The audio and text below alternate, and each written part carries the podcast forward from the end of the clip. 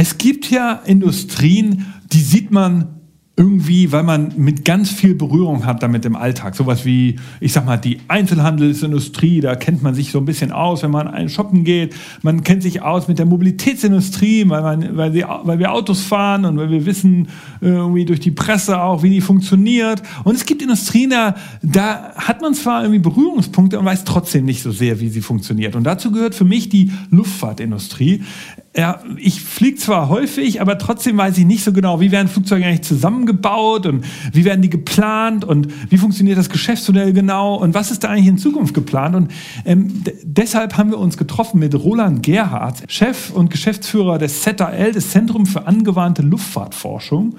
Ähm, und das ist in Hamburg, das ist neben dem Airbus Campus.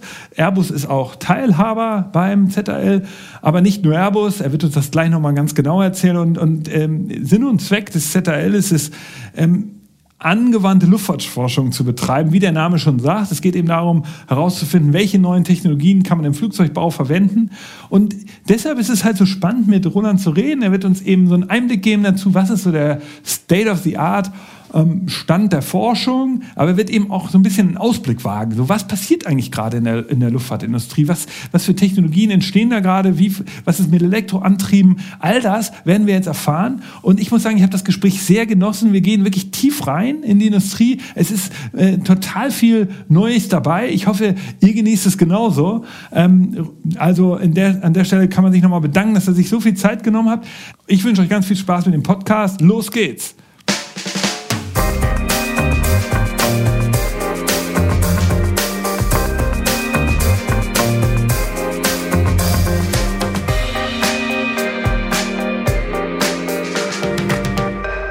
Der Future Candy Podcast. Herzlich willkommen. Heute reden wir über das Thema Luftfahrt. Ja, wir, wir wollen ja immer so ein bisschen in die Zukunft schauen. Also wir äh, schauen heute mal in die Zukunft der Luftfahrt in, in, und wir gucken aber auch, und das versuchen wir sozusagen gleichzeitig, so ein bisschen in den Maschinenraum des Innovationsbusinesses im Bereich Luftfahrt. Und wir haben da zu jemanden eingeladen in unserem Podcast, den Roland Gerhards. Er ist Geschäftsführer vom ZAL, Zentrum für angewandte Luftfahrtforschung. Und die sitzen in Hamburg, äh, ganz in der Nähe von dem großen Werk von Airbus. Und wir werden natürlich jetzt gleich mal von äh, Roland hören, wie das alles genau hier funktioniert. Hallo Roland, schön, dass du bei uns im Podcast bist. Vielen Dank, äh, dass du Zeit hast. Wir sind sehr gespannt, von dir zu hören. Ja, herzlichen Dank für die Einladung, Nick. Ich freue mich auf, das, auf den Podcast hier. Genau, man muss dazu sagen, wir waren zusammen in China auf unserer Future Candy uh, Innovation uh, Reise in China im Jahr 2019. Wir haben da eine Woche zusammen uns die ganzen uh, Städte und Innovationen in China angeschaut. Ähm, und insofern haben wir da schon eine Menge über die Branche geredet und ich habe hab, äh, ganz viele, viele Sachen schon von Roland gehört, die wir jetzt hier nochmal besprechen wollen, weil ich doch nicht wusste, wie viel da schon passiert in dieser Branche. Und ähm, ähm, insofern, ähm, was genau macht ihr eigentlich im ZRL? Was ist das ZRL? Erzähl uns mal ein bisschen mehr darüber, weil ich wusste das alles gar nicht und ich glaube, unsere Hörer sind sehr gespannt. Ja, das ist eine ganz spannende Story mit dem ZRL, ähm, weil wir ein Innovations- und Forschungszentrum der neuen Art sind. Und wie das funktioniert, kann ich vielleicht mal kurz erklären. Ähm, ZRL, Zentrum für angewandte Luftfahrtforschung, das Kernwort ist wirklich angewandte Forschung. Und was wir versuchen zu machen, ist die innovativen Forschungsideen, die wir in Deutschland haben, mit tollen Hochschulen, mit, mit tollen, richtig guten Ingenieuren, die sozusagen in Produkte rüberzubringen, die dann wirklich auch Arbeitsplätze schaffen und Geld verdienen. Weil das ist so als Tal des Todes bekannt, dass es viele Innovationen gibt, die nachher nicht umgesetzt werden und die Luftfahrt ist dafür ganz prädestiniert, ähm, weil es dort lange Entwicklungszyklen gibt und hohe Kosten, um, um neue Themen in die Luftfahrt einzuführen. Und das wollen wir einfacher machen durch ein ganz cleveres Konstrukt, was wir gewählt haben. Ähm, Seit vier Jahren sind wir mittlerweile hier in unserem Technologiezentrum tätig und die Konstruktion sieht so aus, dass hier 35 verschiedene Mietparteien in einem Gebäude zusammen forschen. Das heißt, es ist nicht ein Forschungsinstitut, wo sozusagen nur eine Firma, ein Partner, ein Hochschulinstitut sitzt, sondern hier sitzen verschiedene Partner zusammen auf Augenhöhe und forschen gemeinsam und tauschen sich aus und lassen sich gegenseitig bereichern und befruchten. Und das ist eigentlich der, der Unterschied, der zu einer Beschleunigung führt von mehr Ideen, die schneller sich auch umsetzen lassen in Produkte, die am Ende Geld verdienen und unsere Arbeitsplätze sichern, besonders hier am Standort Hamburg. Wir haben nämlich auch noch einen wirtschaftspolitischen Auftrag. Wir sollen hier den größten Luftfahrtstandort der Welt, Hamburg, mit über 42.000 Mitarbeitern weiter ausbauen, weiter etablieren, ähm, damit wirklich das noch, diese Industrie in Hamburg, die schon lange Jahre hier angesiedelt ist, weiter wachsen kann. Und die, die ähm, Idee ist, also dieses Tal des Todes ist sozusagen das Produktionsverfahren, meinst du? Dass also die Herstellung von Flugzeugen da ja, muss kann, mehr innoviert werden. Ist das ja, richtig? genau. Das betrifft alles Mögliche. Ähm, das sind Produktionsverfahren. Damit beschäftigen wir uns unter anderem hier auch. Wie kann man mehr Flugzeuge in kurzer Zeit bauen? Ähm, aber auch wirklich Sachen, die den Passagier betreffen. Ähm, Kabinenkomfort, neue Apps, neue Designs in der Kabine, bessere Anbindung, bessere Optionen für den Passagier. Wirklich ganz vorne auch. Da, da arbeiten wir auch dran. Das heißt, wir haben auch solche Themen hier. Und wir haben auch Umweltfreundlichkeit ein Thema. Da kommen wir vielleicht später nochmal drauf zu sprechen, was die Ökoeffizienz angeht, weil wir ja auch ein großes Fuel Cell Labor haben für Wasserstofftests. Und wer steckt hinter euch? Ist das eine Initiative der, der Stadt Hamburg oder ist das so eine Mischung äh, aus der Industrie? Und das ist eine Mischung und das ist eigentlich auch schon eins unserer USPs, äh, was uns ganz besonders macht. Wir haben neun Gesellschafter in dieser GmbH. Wir selber sind eine GmbH, das ist auch schon mal eine coole Sache. Das heißt, wir sind nicht ähm, ein öffentliches Unternehmen oder eine Hochschule, sondern ein Forschungsinstitut, sondern wir sind eine GmbH und wir haben neun Eigentümer. Die eine ist die Stadt Hamburg. Das ist schon mal ganz cool, weil die Hamburg diesen wirtschaftspolitischen Auftrag uns gibt und uns auch teilweise finanziert. Ähm, die haben aber nur 20 Prozent und das ist eigentlich auch wieder ganz cool, weil wir damit kein öffentliches Unternehmen sind. Das heißt, wir können hier ganz agil und schnell agieren. Wir sind jetzt nicht so eine Verwaltung, die jetzt irgendwie ähm, dort Einschränkungen hat, sondern wir können hier agil ähm, als Innovationspartner auch ganz vorne agieren. Dann haben wir Airbus und Lufthansa Technik. Das sind die beiden großen Industriepartner in Hamburg. Airbus hat so ungefähr 14.000 Mitarbeiter hier am Standort, Lufthansa Technik 8.000. Ähm, das sind die beiden großen Partner ähm, und die sind bei uns auch Gesellschafter. Dann gibt es aber noch 300 kleine Firmen, Dafür ist Hamburg auch ganz bekannt, auch in Deutschland. Der, der klassische Mittelstand ist in der Luftfahrt auch eine wichtige Rolle, äh, hat eine wichtige Rolle und den haben wir auch über einen Förderverein eingebunden. Das heißt, diese ganzen Unternehmen sind indirekt auch an uns beteiligt ähm, und werden auch von uns unterstützt. Und dann haben wir das DLR, das Deutsche Zentrum für Luft- und Raumfahrt. Das ist so die Großforschungseinrichtung mit 8000 Mitarbeitern in ganz Deutschland. Die haben gerade vor anderthalb Jahren zwei neue Institute gegründet, die hier im ZRL auch sitzen und sich mit Luftfahrtarchitekturen und mit Maintenance, Repair und Overhaul, das heißt der Reparatur und Wartung von Flugzeugen beschäftigen. Also ihr seid sozusagen die ausgegründete Innovations- und Forschung und Entwicklung und Innovationsabteilung von, von den großen Ja, wir Konzerten verbinden die alle. Wir haben als letzten Partner haben wir noch die vier Hochschulen und damit haben wir eigentlich die gesamte Kette von Innovationen abgebildet. Von den Hochschulen über die Basisforschung zur Zulieferindustrie, Start-ups, ähm, kommen wir dann zu der Großindustrie. Das heißt, wir haben eigentlich die gesamte Kette ähm, bei uns als Gesellschafter schon mit dabei und das spiegelt sich auch in unserer Mieterstruktur wieder. Auch diese ganzen Partner sind bei uns Mieter und können sozusagen ganz schnell untereinander auch kommunizieren, Ideen austauschen und das ist eigentlich unser, unser ganz besonderer äh, Punkt hier, den wir hier haben. Aber ich finde noch eine Sache besonders, also ich bin ja jetzt hier äh, äh angereist im Auto, das ist auf der anderen Elbseite liegt das Ganze hier. Ähm, mhm. Muss man wissen, wenn man nicht aus Hamburg kommt, Airbus hat einen großen eigenen Flughafen und ein Werk auf der anderen Seite der Elbe in der Nähe von Finkenwerder und da sitzt ihr in der Nähe und das ist ein total beeindruckendes Gebäude. Also es ist auch relativ neu ja. und riesig mit so zwei so großen Hallen auch an der Seite, wo, wo wirklich auch so Flug, Flugzeugteile drin stehen. Mhm. Man geht da vorbei, dann sind so Scheiben, man kann das genau sehen. Also ihr, ihr macht ähm, sozusagen das Gebäude an sich ist auch spannend. Es ist jetzt nicht einfach nur jetzt hier so zwei Flure, wo irgendwie Leute in so Konferenzräumen sitzen, sondern ihr habt ja auch richtig Space geschaffen, ja. damit das passieren kann. Also wie, wie, wie ist das? Also wie funktioniert das genau? Oder ist das von euch inszeniert? Wird das einfach nur vermietet oder habt ihr da auch Bauteile drin? Die ihr da so bereitstellt für die, für die ganzen, äh, für diese Firmen, die das die also, forschen? Das Konstrukt ist ganz spannend, weil wir, wir vermieten erstmal und diese Flächen an unsere Partner. Wir moderieren aber auch die Kommunikation zwischen den Partnern.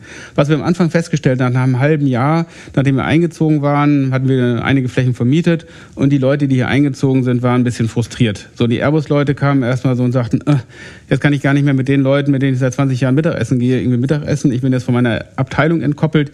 Wir werden als Innovations- und Forschungsabteilung noch outgesourced. Wir müssen das Werk verlassen. Oh Gott, oh Gott. Die Lufthanseaten haben so gesagt, oh Gott, jetzt müssen wir durch den Elbtunnel fahren jeden Tag. Die sind ja im Norden im Flughafen. Das ist ja eigentlich schon kurz vor Bayern. Also dahinter im Elbtunnel fing Werder südlich der Elbe. Das ist irgendwie schon fast Ausland für Hamburger. Das heißt, die waren auch nicht so erfreut. Und wir mussten dann nach einem halben Jahr, haben wir so festgestellt, die Stimmung ist nicht so gut, wir müssen was machen. Und haben dann mit der Stadt zusammen ein Projekt entwickelt, das heißt Forschungsnetzwerk Luftfahrt, und haben versucht, die Leute aktiv miteinander in in Dialog zu bringen. Weil der klassische Luft- und Raumfahrtingenieur sitzt dann auch ganz gerne vor seinem Computer und designt da halt Sachen. Und wir haben die wirklich rausgeholt aus den Büros und haben ein Dutzend verschiedene Veranstaltungsformate ins Leben gerufen, die die Leute miteinander in Kommunikation bringen. Das fängt an von ZRL-Diskurs-Veranstaltungen, das heißt drei Vorlesungen, nachher eine spannende Podiumsdiskussion, die wir moderieren, alle sechs Wochen zu einem spannenden Thema. Ob das jetzt Brennstoffzelle ist, oder das Lärm von Flugzeugen ist, alternative Antriebe sind, 3D-Druck ist, ähm, da haben wir uns immer wieder was Neues einfallen lassen. Dann haben wir X Meets Aviation.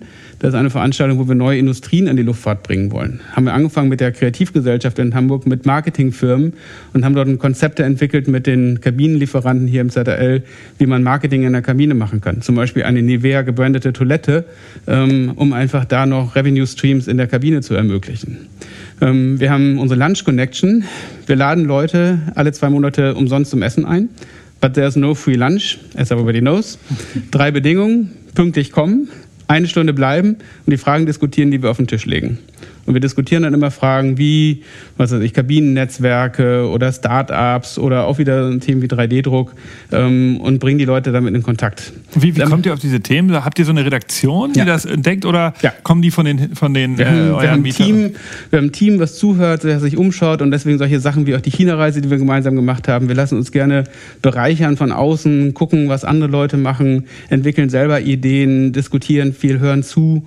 Ähm, und das ist eigentlich so unsere Fähigkeit. Und ja, die Lunch Connection zum Beispiel funktioniert super. Wir haben da schon Preisträger draus entwickelt, weil die Leute sich beim Mittagessen einfach zwei Firmen sich getroffen haben, die gar nicht wussten, dass sie hier sitzen und auf einmal sich kennengelernt haben und auf einmal kam eine Idee zu einer neuen Beleuchtungskonzept in der Kabine bei raus, was sie auf der letzten Interior Expo auf der großen Messe hier in Hamburg ausgestellt haben, als die neue Innovation, die die beiden entwickelt haben. Beim Mittagessen in so Lunch Connection entstanden. Wow, das ist cool. Also hast du vielleicht noch mal ein, zwei andere Beispiele, was ihr schon, ihr seid jetzt ja seit, ja. Wie, wie lange seid ihr jetzt hier? Seit vier Jahren, knapp vier Jahren. Das ist ja noch, noch gar nicht so lange, aber genau. ihr habt genau. schon einen ganz guten Track Record in der ja. Industrie. Ja. Gib uns mal so zwei, drei Beispiele, was so konkret bei euch vielleicht. Ja, also dieses Beleuchtungsmodul genau. ist zum Beispiel was, da ist ein Startup mit dabei, Jetlight, die Jetlag reduzieren Beleuchtung durch Beleuchtungskonzepte, weil die Farbgestaltung ähm, Einfluss auf das Schlafverhalten von Menschen hat. Jeder kennt das, sein Handy wird abends so um 10 Uhr ein bisschen bräunlicher, morgens um 7 wieder ähm, bläulicher.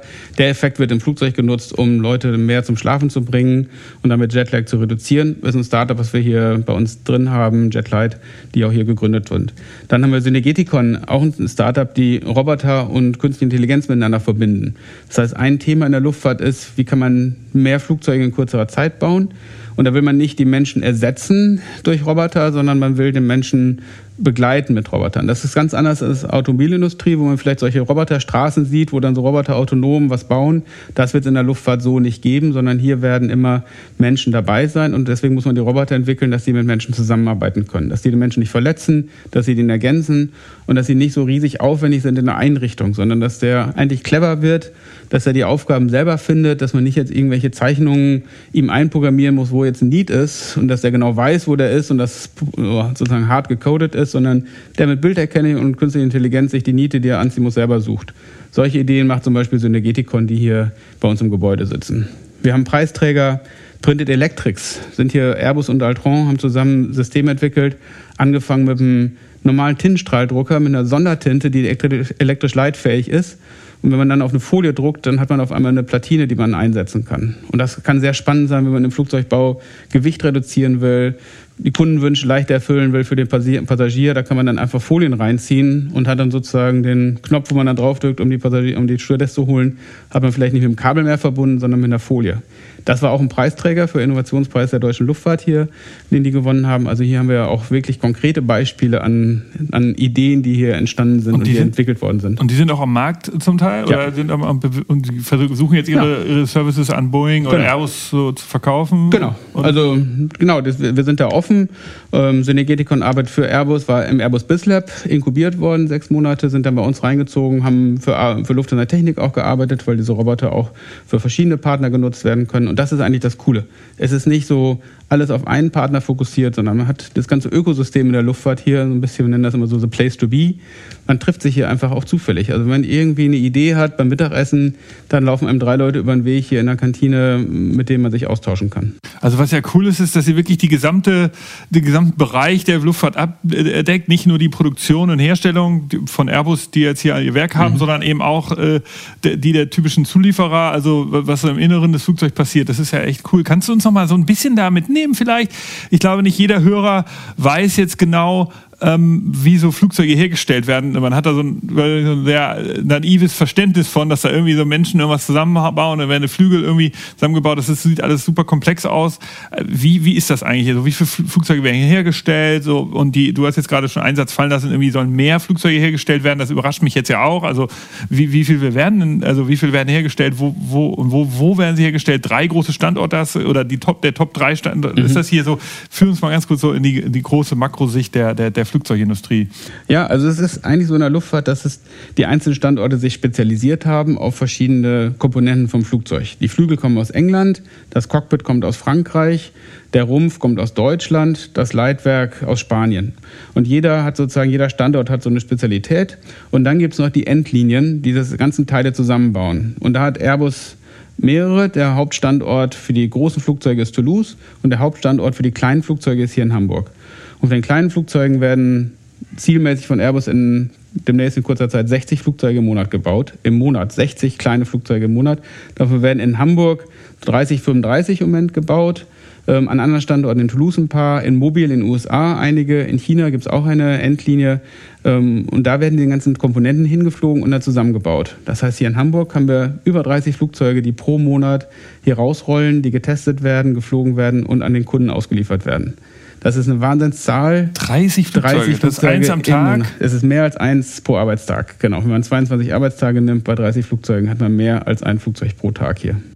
Das ist ja Wahnsinn. Also ich weiß, in der Automobilindustrie werden, glaube ich, so äh, 500 oder 1000 am Tag gefertigt. Das mhm. ist natürlich nochmal eine anderes, anderes Stückzahl, aber äh, da braucht man natürlich auch mehr Flug Autos, werden verkauft, einfach an Endkonsumenten. Jetzt hätte ich, ich war schon überrascht von der Zeit, ich wusste gar nicht, dass so viele Airlines auf der mhm. Welt so viele Flugzeuge im, im, im Monat oder am Tag bestellen.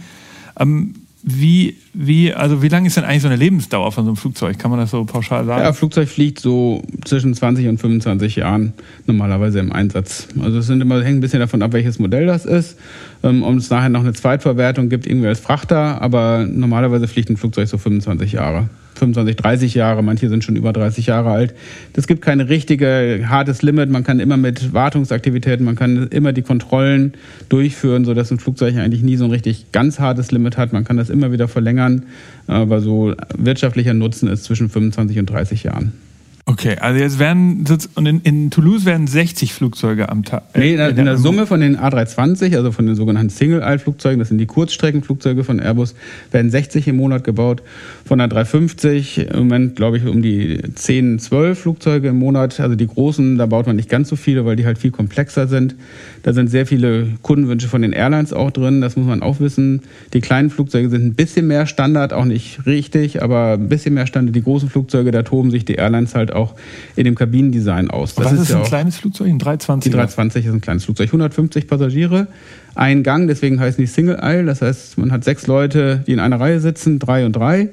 Ähm, das sind die sogenannten Single Aisle Flugzeuge. Ähm, das sind die, die kleinen ähm, die, die halt in Hamburg ähm, mehrheitlich gebaut werden, in Toulouse und in den anderen beiden Standorten. Und Was? die 330 und 350, das sind die Langstreckenflugzeuge, die werden in Toulouse entmontiert und da sind die Stückzahlen etwas geringer.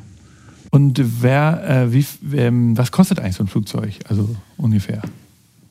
So eine A320, ich weiß jetzt die aktuellen Preise nicht so ganz genau, aber es ist so, ich denke mal so, im Moment sind wir zwischen so 80, 80, 100 Millionen ungefähr pro Flugzeug irgendwie, die man für so ein kleines Flugzeug dann bezahlen muss. Die großen gehen dann 300, 400 Millionen, 300 Millionen oder sowas, die dann die großen Flugzeuge kosten. Und das ist schon eine ganz schöne Summe, wenn man sich überlegt, so ein mehr als ein Flugzeug am Tag, das ist auch schon ein richtiger Wirtschaftsfaktor. Insofern drittgrößter Luftfahrtstandort. Wir sind ja nach Seattle, wo Boeing sitzt, nach Toulouse, wo Airbus das Headquarter hat, sind wir der drittgrößte Standort. Das ist auch schon wirklich ein Wirtschaftsfaktor für die Stadt Hamburg hier. Okay, und ähm, dann ist es ja so, Luftfahrt ist jetzt ja so, wenn man mal so die Presse verfolgt, so ein bisschen unter Druck. Zumindest gibt es so Begriffe wie Flight Shame oder äh, Flugcharm äh, in, in, äh, in Schweden ja geprägt. Dieses, äh, die, dieses Thema Nachhaltigkeit verfolgt gerade die Branche, zumindest in der Presse, äh, dass man sagt, ja Gott, äh, nicht mehr so viel fliegen. Und ich selbst habe das erlebt, dass ich auch äh, angesprochen wurde, ähm, dass ich ja, also weil ich irgendwie gepostet habe, dass ich irgendwie fliege und Leute mich dann bei Instagram angefragt haben, so wieso fliegst du so viel, warum ist das notwendig und so. Also ich musste mich auch rechtfertigen. Ähm, wie, wie siehst du das eigentlich gerade? Ist das auch so eine Beobachtung, die du jetzt aus der Branche hast, dass das irgendwie so ein bisschen langsamer gerade wächst oder dass das überhaupt nicht mehr wächst vielleicht? Wie, wie, wie ist das jetzt? Ja, ganz, ganz im Gegenteil, die Luftfahrt wächst wahnsinnig gut. Nach wie vor sind die Steigungsraten sehr gut. Und man muss auch mal sehen, was die Luftfahrt eigentlich also ich komme gleich nochmal auf den Umweltaspekt, aber man muss mal sehen, welche positiven Effekte die Luftfahrt eigentlich hat. Und da steht für mich ganz vorderster Front und das ist auch eine Motivation für mich persönlich, der Kulturaustausch. Also man verbindet Menschen weltweit miteinander und man erzeugt durch diese Diskussion, durch das Treffen von anderen Menschen wirklich auch ein Verständnis für andere Kulturen. Und unsere Reise nach China zum Beispiel ist ja das exzellente Beispiel eigentlich dafür, was wir da in diesen zehn Tagen gelernt haben über China. Ähm, das wird uns ja lange, lange Zeit prägen und in der Diskussion uns bereichern. Und ich habe viel besseres Verständnis für, für China entwickelt, äh, nicht nur aus der Presse, sondern das vor Ort mal wirklich gesehen zu haben, mit Leuten vor Ort gesprochen zu haben, Sachen gesehen zu haben. Das ist, was mich als Mensch bereichert hat. Dieser Austausch mit anderen Kulturen, der Verständnis erzeugt, Akzeptanz erzeugt. Ich glaube, das tut mehr Not denn je, ähm, wenn man jetzt sieht, wie es so wieder Nabelschau gibt, wie es wieder mehr Isolierungstendenzen gibt. Ich glaube, das ist absolut der falsche Weg, wie sich die, die Menschheit entwickelt. Ich glaube, der Austausch ist notwendig und der funktioniert nur, nur mit der Luftfahrt. Wer fährt schon drei Wochen mit dem Schiff irgendwie nach China, um da eine Woche sich was anzuschauen? Das ist ja nicht praktikabel mehr möglich. Das heißt, die Luftfahrt verbindet Menschen, sie bringt Menschen in Dialog miteinander, sie erzeugt Verständnis, sie unterstützt Interesse an anderen Menschen, an anderen Kulturen. Ich glaube, das ist der wirklich der Mehrwert von, von, von Fliegerei.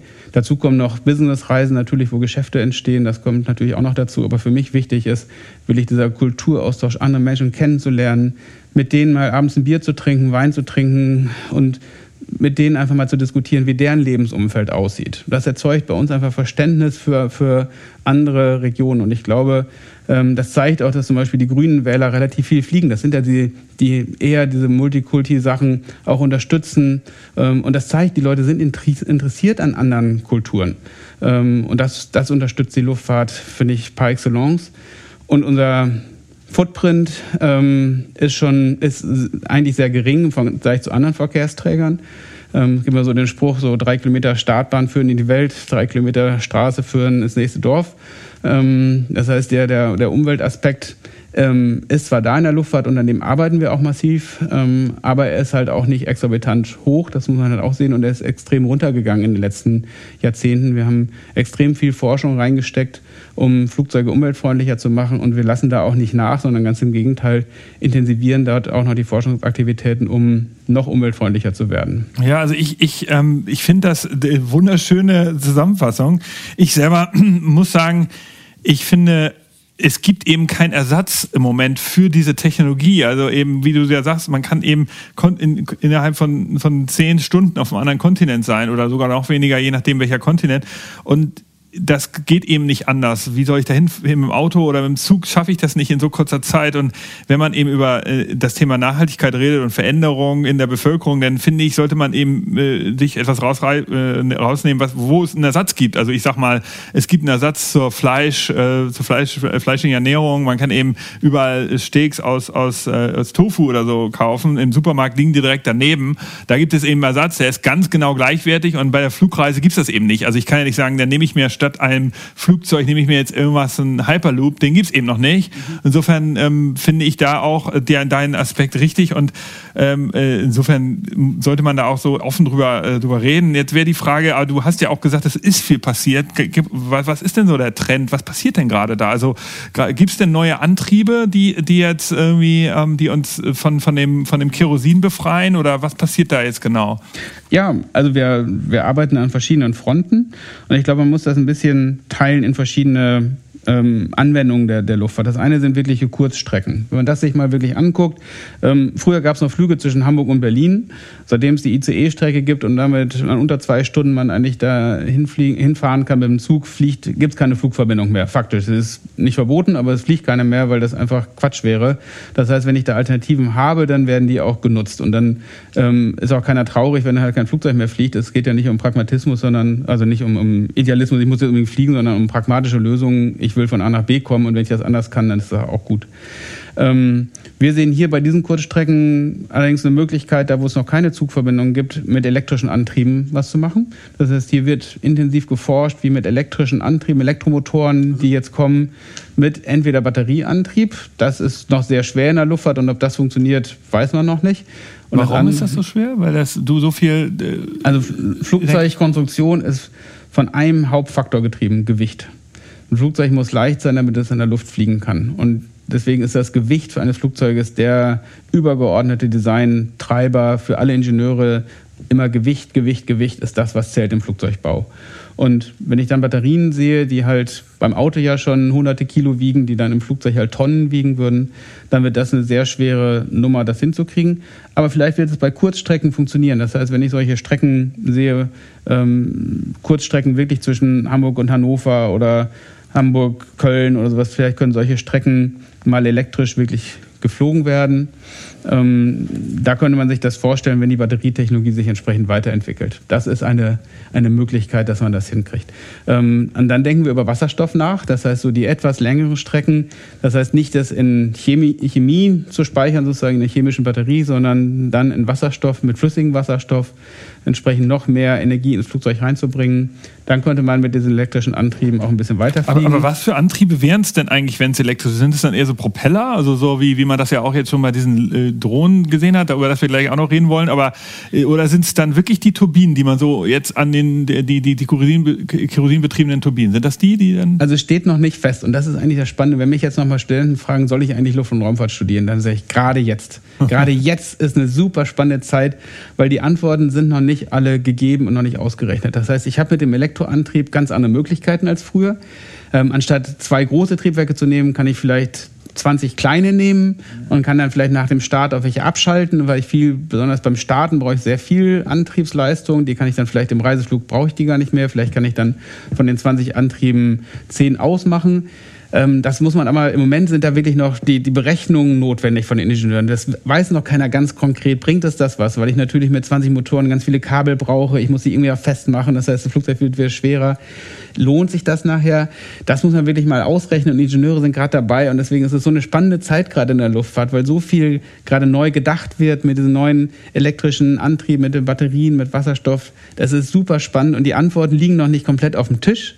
Und deswegen ist Forschung ja auch gerade notwendig. Forschung ist ja gerade mit Ingenieurdenken neue Lösungen zu finden. Und die, wenn die da wären, dann wäre es ja langweilig, sondern es geht ja gerade darum, mal ein Blatt Papier zu nehmen und zu sehen, dass mal zu überlegen, was wäre denn möglich, wenn ich jetzt auf einmal elektrisch fliege und wenn ich die großen beiden großen Turbinen, die mit Kerosin fliegen, wenn ich die jetzt nicht mehr habe. Oder ergänze ich die für den Start mit der Elektromotor? Dann habe ich vielleicht für den Reiseflug die beiden großen Turbinen noch, aber die vielleicht nur noch etwas kleiner sein können, weil für den Start habe ich dann Elektroantriebe, die das unterstützen. Das heißt, es gibt im Moment ganz viele verrückte Ideen, an denen gedacht wird. Und das muss man alles mit dem spitzen Bleistift dann durchrechnen, welche Sachen sich wirklich dann nachher umsetzen lassen, welche wirklich einen Umweltbenefit bringen. Und das muss unser Treiber sein. Was bringt es nachher für die Umwelt? Welche Lösung ist nachher die beste? Die Antwort haben wir noch nicht. Und das macht es gerade spannend. Aber du sagst tendenziell, also diese extrem Kurzstreckenflüge, so Wien-Linz, äh, Innsbruck-Wien, die so die, die ja auch heute von der ganz klassischen äh, ja. Hour bedient werden, Austrian, da wäre es ja, das sind ja wirklich so 15-Minuten-Flüge genau, teilweise. Genau, genau. Die könnte man perfekt mit so Kurzstreckenmaschinen ja, dann als erstes. Äh, das wird als erstes wird das elektrisch sein. Das, das werden die Strecken sein, die möglich sind. Und dann, wenn ich dann an, an richtig langen Strecken denke, über den Atlantik zu fliegen, das wird unserer Meinung nach nicht mehr ein unserer Lebensspanne irgendwie elektrisch gehen können. Dazu sind Batterien und auch Wasserstoff einfach nicht, nicht transportabel genug für die Luftfahrt. Das heißt, hier. Aber Wasserstoff man, auch nicht, oder wie? Ja, Wasserstoff ist an der Stelle das Problem, das Volumen von dem Wasserstoff. Wasserstoff ist, hat eine hohe Energiedichte, aber es ist sehr, sehr voluminös. Und das ist das Problem, wie ich das mittransportiere. Das ist, ich habe Riesentanks. Die sind nicht so besonders schwer, die Tanks, aber die sind unheimlich groß. Und das macht es in dem Flugzeug so schwierig, solche Riesentanks die dann äh, natürlich auch gebaut werden müssen, die irgendwo dranhängen müssen, entweder unterm Flügel oder oben auf dem Rumpf transportiert werden müssen. Das muss man sich nochmal anschauen. Aber hier glauben wir, dass man einen anderen Weg finden kann. Hier sind die synthetischen Fuels unheimlich spannend, ähm, weil ich letztendlich, wenn ich den Wasserstoff nachher noch verbinde ähm, mit langen Kohlenwasserstoffketten, ähm, also CO2 aus der Luft zum Beispiel, abscheide, was dann auch noch einen positiven Klimaeffekt hätte. Aber damit kann ich synthetische Fuels erzeugen, die flüssig sind wieder. Mit Fischer-Tropsch-Verfahren kann ich das sozusagen eine Verflüssigung erreichen. Und dann kann ich die eigentlich. Mit was für ein Verfahren? Also Fischer-Tropsch ist das Verfahren, wie ich, ähm, wie ich Sachen verflüssigen kann. Das ist im Zweiten Weltkrieg entwickelt worden. Ähm, also ein ganz altes Verfahren eigentlich, wie ich eine, eine Treibstoffverflüssigung machen kann, sodass ich nachher einen flüssigen Wasserstoff, äh, einen Treibstoff habe, ja. genau ähm, und den dann wieder mit dem Schlauch einfach in den Tank kippen kann. Und das ist eigentlich das Coole, wenn man in der Luftfahrt über synthetische Treibstoffe nachdenkt, hat man nämlich zwei oder drei Vorteile. Also erstmal kann man sie erzeugen mit erneuerbaren Energien. Das heißt, wenn ich Windenergie habe, erzeuge ich Wasserstoff, den ähm, kann ich dann mit langen, mit CO2-Ketten kombinieren und habe dann synthetischen flüssigen Kraftstoff. Ich habe noch den Vorteil, ich hole CO2 dabei aus der Luft raus und ich habe noch den Vorteil, durch synthetische Kraftstoffe habe ich weniger Kondensstreifen, weil ich weniger Partikel habe, an denen sich Wolken bilden können. Und die Kondensstreifen haben auch eine gewisse Klimawirkung. Und damit habe ich sozusagen drei Fliegen mit einer Klappe geschlagen. Ich kann ähm, sozusagen mit den synthetischen Fuels wirklich die Klimawirkung von Fliegerei massiv reduzieren. Und man kann sie komplett künstlich herstellen? Man kann sie komplett künstlich herstellen und ich muss in dem Flugzeug relativ wenig ändern. Und das ist auch das Gute. Im Moment gibt es knapp 15.000 Verkehrsflugzeuge. Wenn ich sage, die fliegen ungefähr 25 Jahre, dann ist das ja nicht eine schnelle Lösung, wenn ich was anderes finde, sondern ich muss auch da mir überlegen, was ich machen kann. Und da sind die synthetischen Fuels zum Beispiel eine sehr, sehr gute Lösung. Wow, und äh, es gibt keine Chemtrails mehr und keine, keine Verschwörungstheorien mehr. genau. das, das kommt hinzu. Äh, okay, also und dann, äh, du sagst, Gewicht ist eins der Kriterien. Ähm, woraus besteht ein Flugzeug heute und kann man das nicht in Zukunft irgendwie noch leichter machen? Alles aus Carbon oder so? Oder ist das jetzt eine total naive Annahme? Dass man Nein, überhaupt nicht. Also die 350 hat ja schon einen Carbonrumpf. Insofern hat es da jetzt schon einen Wechsel gegeben. Aber es ist das Nette ist, dass es eigentlich immer einen Wettbewerb zwischen den verschiedenen Materialien gibt. Das heißt, klassischerweise waren die Flugzeuge aus Aluminium, dann die 350 ist aus Carbon und jetzt muss man sich überlegen, jetzt haben die Aluminiumfraktion hat jetzt auch wieder Forschung gemacht und aufgeholt. Da gibt es auch klasse Legierungen, die wieder leichter sind, die stabiler sind. Das heißt, hier muss mal, gibt es einen gesunden Wettbewerb zwischen diesen Materialien. Und das ist spannend, das so zu verfolgen, wenn man einfach mal die die Kohlefaserhersteller und die Aluminiumhersteller mal gegeneinander sozusagen ein bisschen benchmarken kann, mal gucken kann, äh, wie das nächste Flugzeug denn gebaut wird. Also das steht noch nicht fest, ob das wirklich jetzt Kohlefaser ist. Mal gucken, ob die Aluminiumfraktion nicht bis dahin auch aufholt. Und was ist mit 3D-Druck? 3D-Druck ist definitiv auch ein Bestandteil von leichteren Flugzeugen. Deswegen machen wir das hier im ZRL auch ganz intensiv. Ähm, und zwar nicht, weil wir die Technologie an sich weiterentwickeln. Das machen andere, sondern hier suchen wir wirklich breite Anwendungsfelder.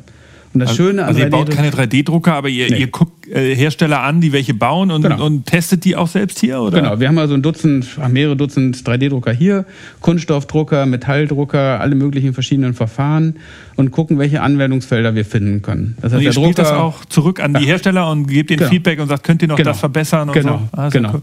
Also zum Beispiel haben wir eine ganz spannende Technologie, ähm, bisher gab es die billigen Kunststoffdrucker, die also nur mit so Kunststofffilamenten gearbeitet haben und dann die teuren Metalldrucker.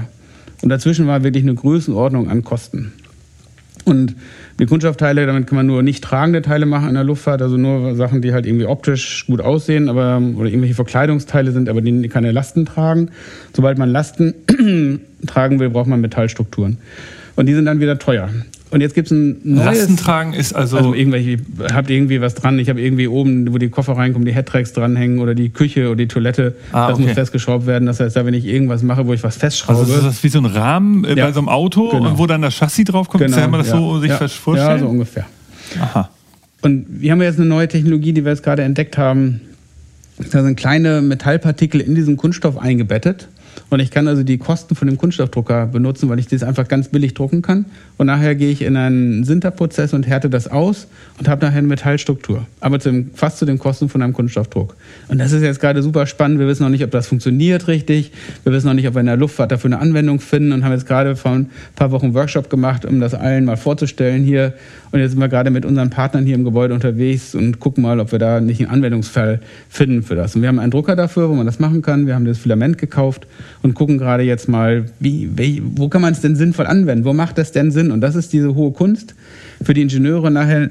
Diese Technologie 3D-Druck ist spannend, aber die, die Kunst ist nachher daraus, Lösungen zu definieren, die ich ins Flugzeug bringe. Und das ist wieder dann Ingenieurdenke. Ich muss nachdenken, welches Teil lohnt sich denn jetzt?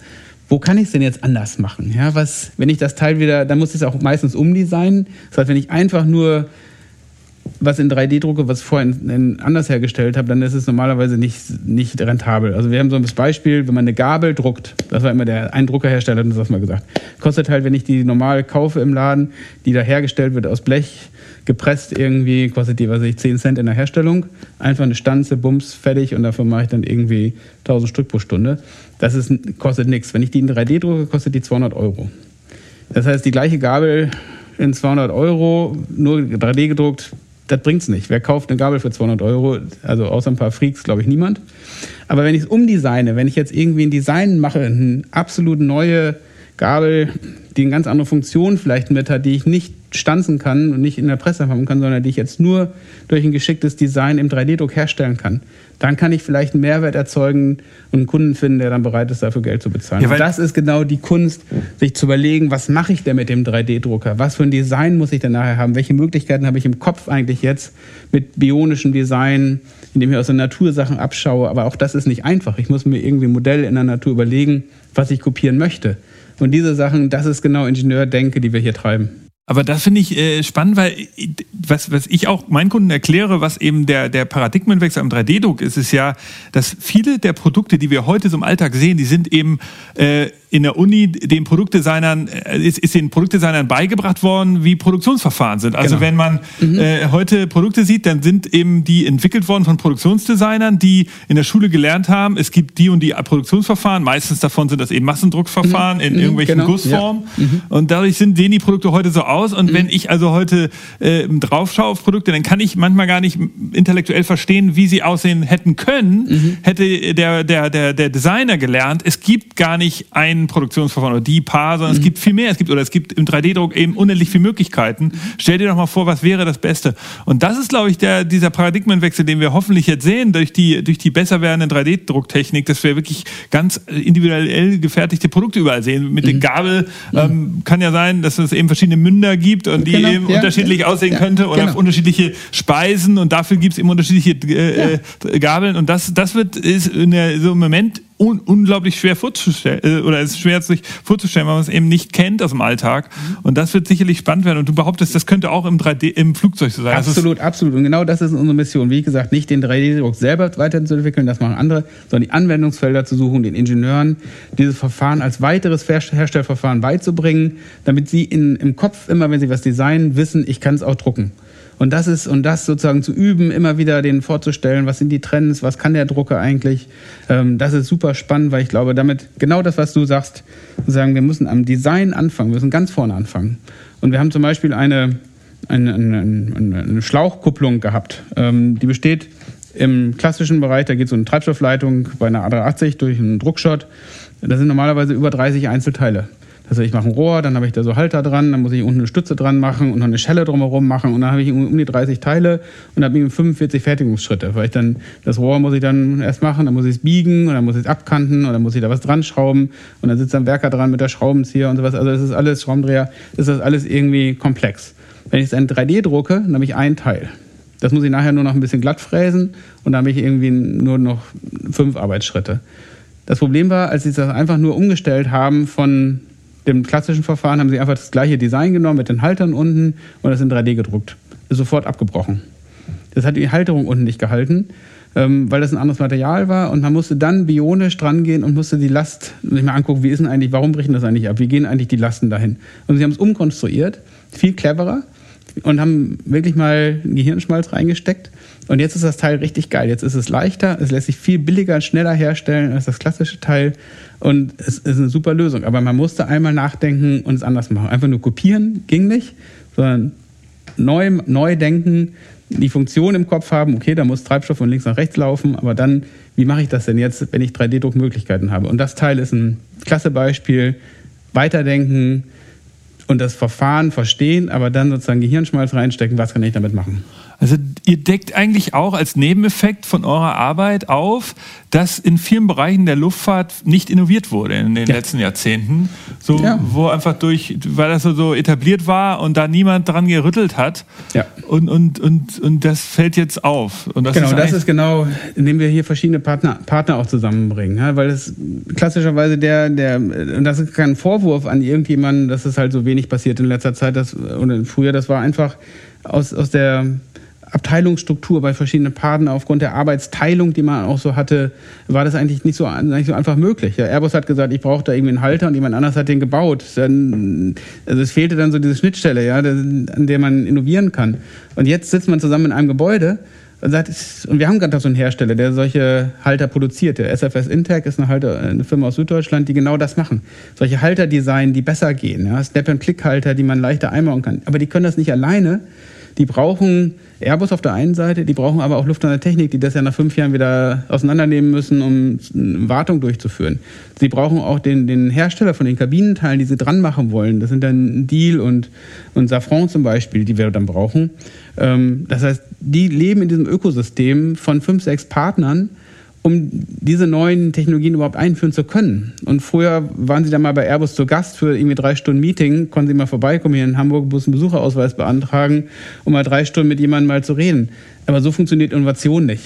Das, das befruchtet nicht, sondern wenn man hier im Gebäude sitzt und mal sagt, komm, jetzt lass mal zusammen Mittagessen gehen und dann nochmal eine Woche drüber nachdenkt und dann sich nochmal wieder trifft und dann, ich habe mal nachgedacht, geht das nicht? Nee, geht nicht. Ach, nochmal eine Woche nachdenken, nochmal eine Idee, lass uns doch nochmal zum Mittagessen Kaffee trinken treffen dann funktioniert das. Und dann kommen auf einmal solche cleveren Sachen raus, die nicht in zwei Stunden durchgetaktetes Meeting als Besucher irgendwie und da, da wird man nicht innovativ. Also wir haben zum Beispiel ein Café hier, das heißt Café Serendipity. Glücklicher Zufall im Englischen. Und genau das ist designt, an einem großen Tisch sitzend. Nicht kleine einzelne Tische, typisch deutsch, so ein Café, wo jeder an Zweiertischen sitzt, sondern hier ein großer Tisch, zehn Leute. Wenn ich einen Kaffee trinken will, höre ich, was die anderen erzählen und dann muss jemand auf der Bank aufrücken, damit ich noch einen Platz finde. Bumping into each other. Ideen, zuhören, mitdenken. Ah, ihr habt das und das Problem. Ich habe vielleicht eine Lösung für euch. Ja, das ist ja super interessant. Also die, äh, die ich weiß, dass ähm, damals äh, man nannte das so. Ich, ich weiß nicht, ob das ein offizieller Begriff ist, aber ich weiß Friction, also man schaff, die Schaffung von Friction Points, also so so Reibungspunkte, die man äh, häufig in der effizienten Welt heutzutage nicht will. Also wenn ich heute eine Kantine hätte oder ein Café, würde ich versuchen, das so zu designen, dass man sich vielleicht gar nicht mehr hinsetzen muss oder dass man nur noch schnell einen Kaffee hat und dann sofort wieder weg abhaut. Ihr macht das genau umgekehrt.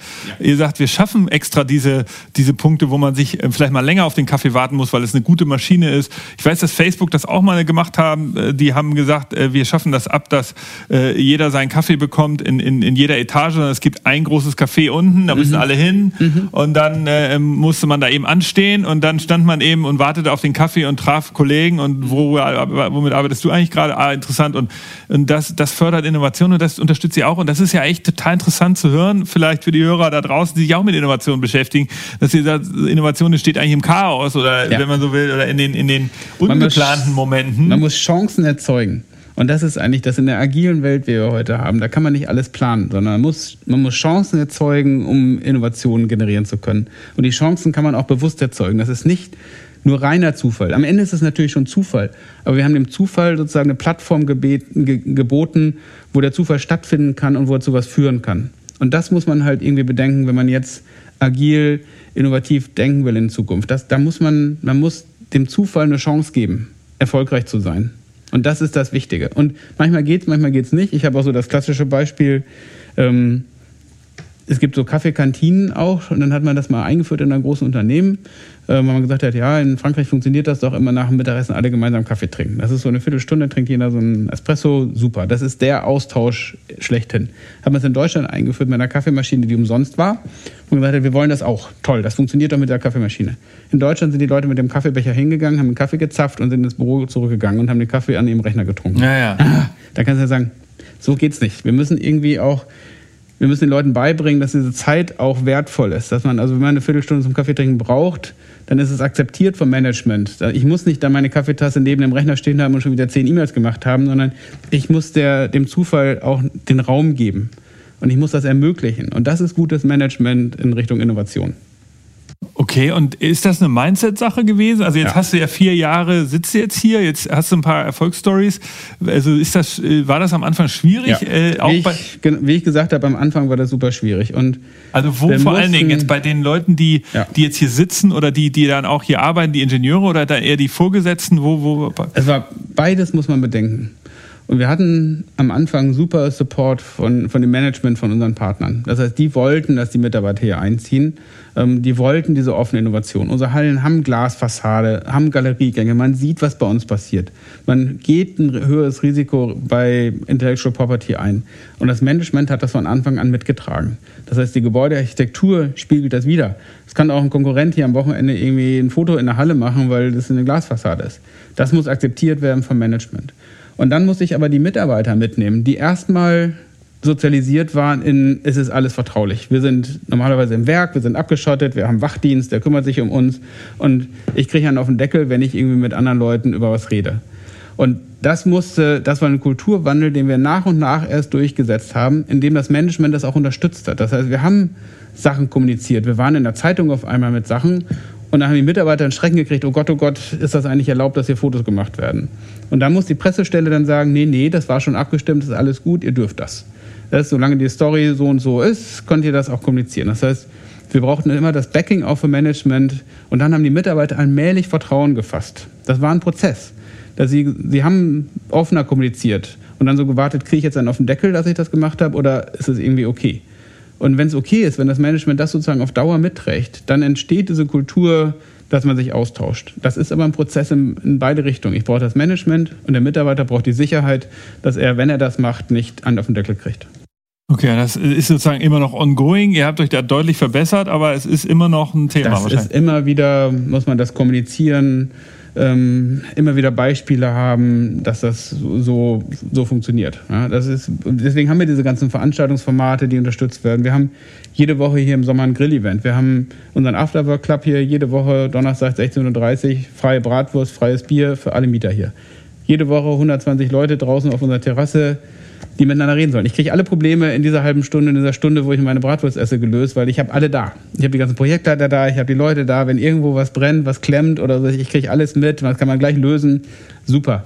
Und das wird, indem da auch Manager dabei sind, nicht nur die, die Sachbearbeiter, sondern da wirklich auch dann die Manager dabei sind, die auch das symbolisieren, es ist okay, wenn ich jetzt eine Stunde sozusagen draußen Bier trinke und eine Bratwurst esse oder was. Das muss okay sein. Und das ist eigentlich das, das ist ein kontinuierlicher Prozess, den, ich, den muss ich auch im Leben halten, weil die Leute sich ändern natürlich, wieder neue Leute dazukommen. Ich muss das immer wieder unterstützen, promoten, sagen, die Leute müssen es in ihr Management mitkriegen, dass es okay ist. Also das ist ein kontinuierlicher Prozess. Also interessant, wir, wir bei Future Candy sagen das ja auch. Also wir wissen, dass Innovation natürlich zum einen irgendwie strategisch verstanden werden muss. Da muss irgendwann mal so der Visionär, in der, der Geschäftsführer oder so sagen, ey, in die Richtung wollen wir gehen, da müssen wir uns hinentwickeln. Also das ist sicherlich ein wichtiger Baustein, aber Innovation ist super operativ am Ende. Es ist super ja. viel machen. Immer wieder geht das irgendwie nicht weiter, da muss man es ändern und so.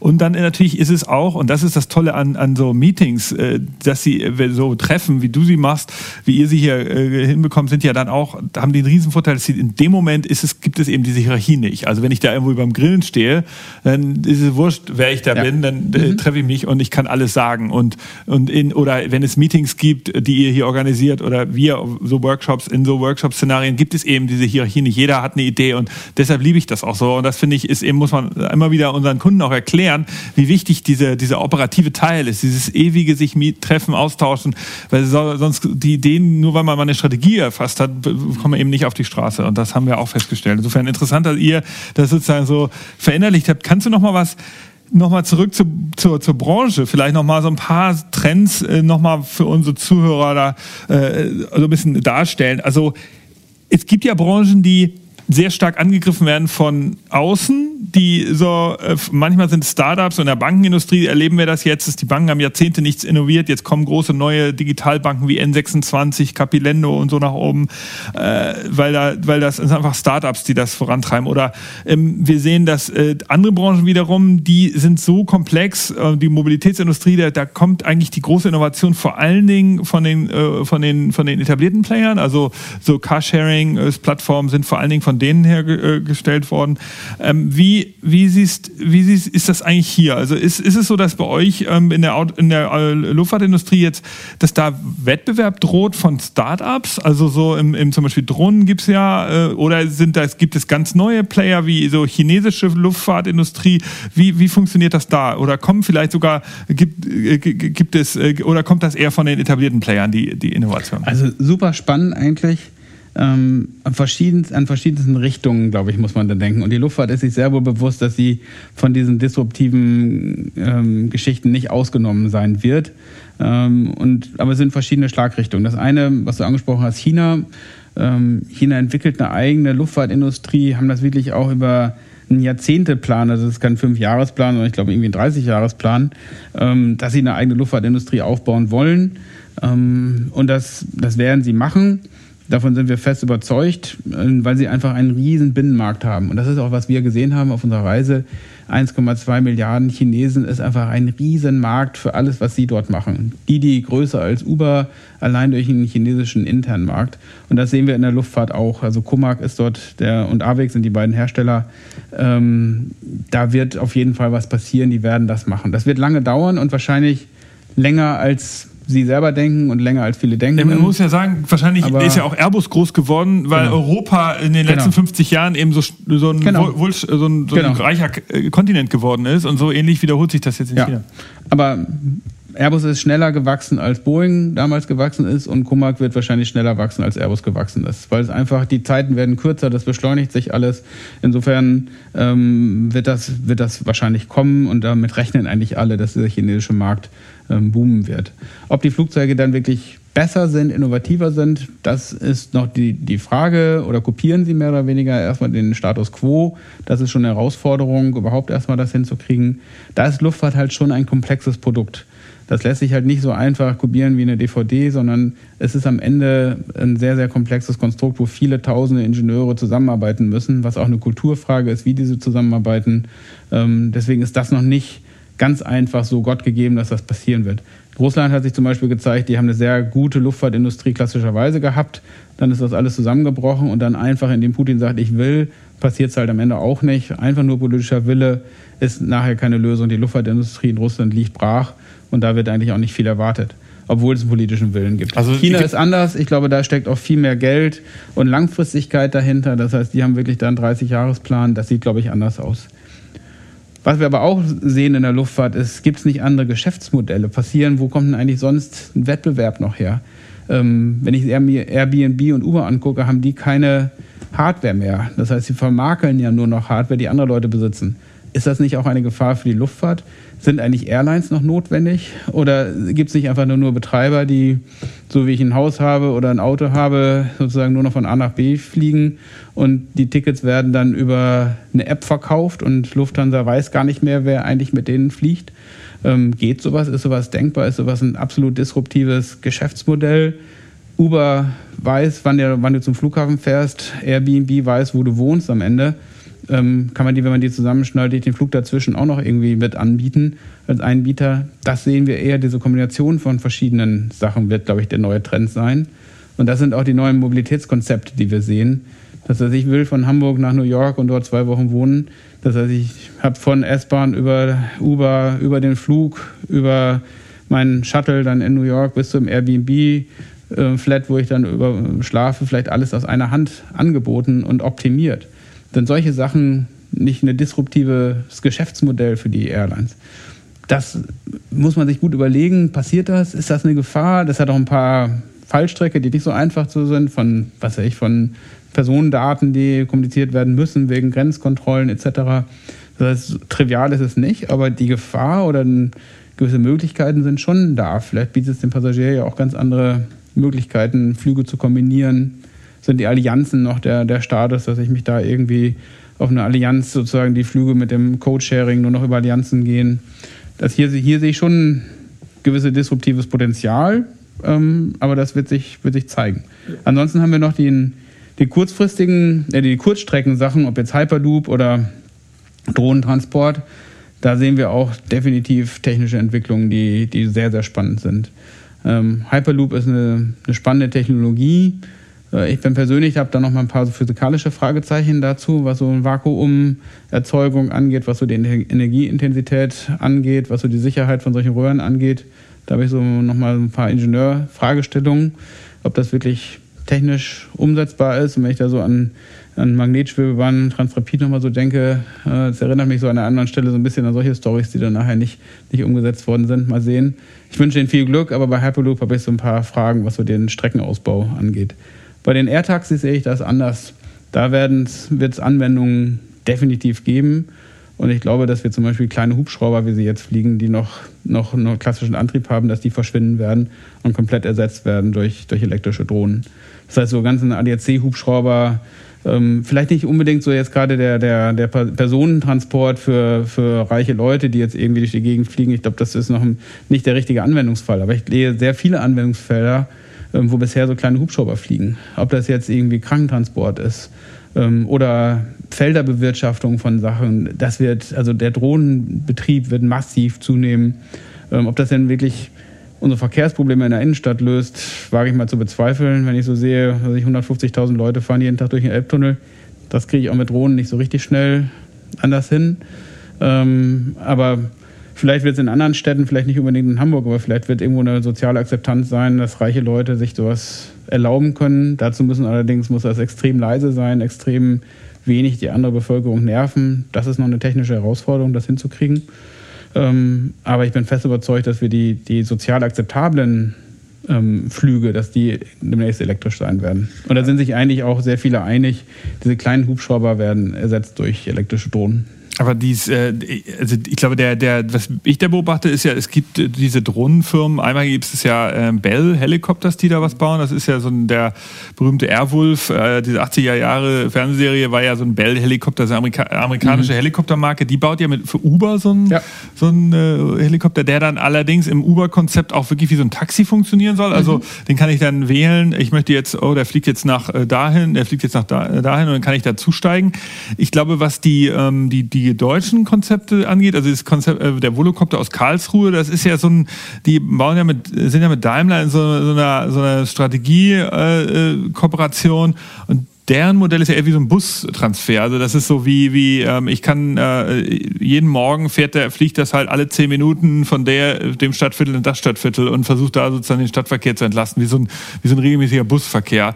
Äh, ist natürlich ja die Frage, ob das wirklich Entlastung bringt, wenn da sozusagen vier Leute drin sitzen können oder sechs. Äh, äh, aber vielleicht müssen die dann einfach sehr viele von diesen äh, beschäftigen. Ich finde, da, da hast du recht, da sehe ich auch äh, äh, interessante Konzepte. Und was ich da als Denkfehler beobachte bei einigen deutschen Managern und Entscheidungsträgern ist eben, dass sie glauben, dass das nur in deutschen, für deutsche Städte gemacht ist. Ich glaube, die realisieren eben nicht, dass Deutschland eben nur ein Prozent der Weltbevölkerung hat und die, die sind halt häufig gar nicht für deutsche Städte konzipiert und vielleicht fliegt das dann nicht in Hamburg als erstes, sondern in Shanghai oder in, ja. in, in, äh, in, in, Dubai oder so. Und da, da leben einfach viel mehr Menschen. Das ist auch viel planbarer, weil eben die, die alle in so Vororten arbeiten und leben und in, in, in München und in Hamburg ist das alles ein bisschen verteilter und ein bisschen ja. anders gewachsen ja. und dadurch ist das wahrscheinlich hier nicht die, die, das In Einsatzszenario. Und da, da, da, entscheiden halt viele deutsche Manager schnell sagen, ach nee, das, das glaube ich nicht. Und insofern, äh, da würde ich auch deine These unterstützen, dass das auf jeden Fall kommen wird. Das wird kommen und es hat mich fürchterlich geärgert, als die Dorothee Bär das einmal mit den Airtaxis erwähnt hat, dass alle irgendwie auf sie eingeschlagen haben und gesagt, irgendwie Airtaxis, das kommt doch sowieso nicht. Ähm, das war wieder so typisch deutsch, so eine Verhinderungstaktik. Ähm, weil nur weil wir es hier in Hamburg nicht unbedingt gleich sehen, in großer Stückzahl, heißt das ja nicht, dass es nicht mit diesem deutschen Engineering und Lilium und Volocopter sind dort wirklich Weltführer. Ja? Also wir sind wirklich an vorderster Front an der Technologie dabei. Wie klasse ist das? Wie stolz können wir auf Deutschland sein, dass wir solche Firmen haben in Deutschland? Ähm, und ob die jetzt in Hamburg damit fliegen oder in München damit fliegen, sei mal dahingestellt. Wenn wir aber den Weltmarkt damit bedienen können, was bedeutet das denn für uns als, als Industrienation? Das ist doch genial. Das heißt, man muss doch für sowas offen sein. Und nicht überall gibt es jetzt schon die Lösungen direkt, wo jede Frage gleich beantwortet wird von Ingenieuren. Das ist ja nun mal auch immer Innovation und Forschung und man muss mal sehen, wie laut die Dinger sind, wie teuer sie am Ende wirklich sind. Äh, lassen wir uns doch mal die Chance, sowas, solche Firmen zu pushen, zu unterstützen ähm, und Erfahrungen zu sammeln damit. Ja, das, das muss man doch mal irgendwie sehen, dass man überhaupt solche Chancen mal erzeugt, um Erfahrungen zu sammeln, um zu lernen daraus, um das nächste Produkt besser zu machen.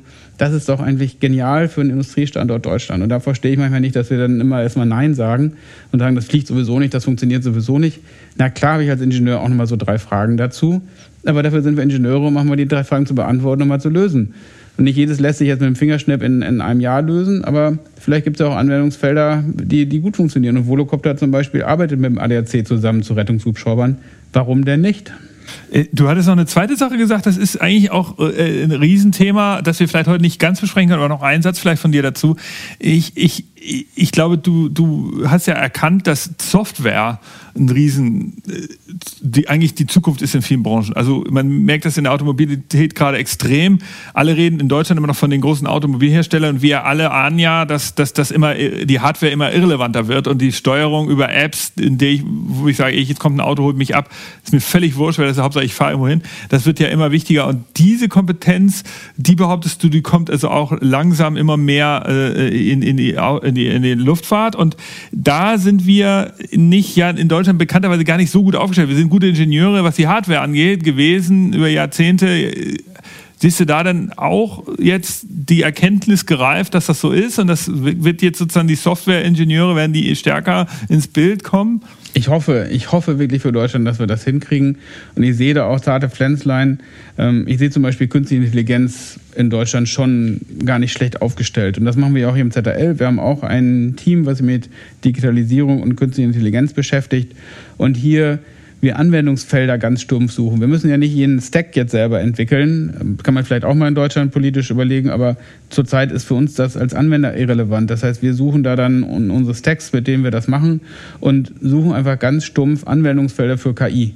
Ja, und wir machen dann, haben wir eine neue Technologie für, für Materialbearbeitung, die wir, wo wir eine Qualitätssicherung mit KI eingebaut haben. Also Stacks heißt jetzt ihr, Also die, die, die KI-Tools, wo ich das programmiere, wo ich also das Learning jetzt die Google, das Stack, AI-Stack von Google ja, genau. oder von Microsoft genau. oder ihr entscheidet, genau. welchen Anbieter ihr dann genau. nehmt. Hoffentlich genau. sind es wahrscheinlich amerikanische noch. Ja. Aber äh, ja. Definitiv ist es im Moment amerikanische und die suchen wir entsprechend aus und wenden die dann einfach an und machen da halt dann Anwendungsfälle in der Luftfahrt raus. Und das heißt ja nicht gleich, dass wir mit KI den Piloten ersetzen, aber es das heißt, dass wir vielleicht die Roboter bei der Fertigung, äh, äh, Produktion von Flugzeugen mit KI programmieren oder dass wir Qualitätssicherung in gewissen Sachen damit machen können. Ja. Also sichere ähm, Verfahren haben. Auch Explainable AI, das heißt, wo, wo es nachher dann noch ein Feedback-Loop gibt, warum Sachen entschieden worden sind. Das ist für uns sehr, sehr spannend in der Luftfahrt. Das heißt, das spielt das absolut in unsere Richtung. Und hier wollen wir auch ganz vorne mit dabei sein, um, um Anwendungsfelder dafür zu suchen. Was Wieder nicht die Technologie selber. Wir sind ZRL, angewandte Luftfahrtforschung, nicht die Technologie an sich. Und es interessiert nicht, wie das Stack entwickelt worden ist. Das interessiert uns nicht. Und das uns interessiert uns, können wir das nicht in, anstatt in einem Anwendungsfall in 20 Anwendungsfeldern hier in der Luftfahrt installieren. Das ist so. Wie bringen wir den Ingenieuren, die bisher irgendwas designt haben, wie bringen wir denen 3D-Druck bei, wie bringen wir denen AI bei, damit sie clevere Lösungen definieren können. Das ist unsere Mission.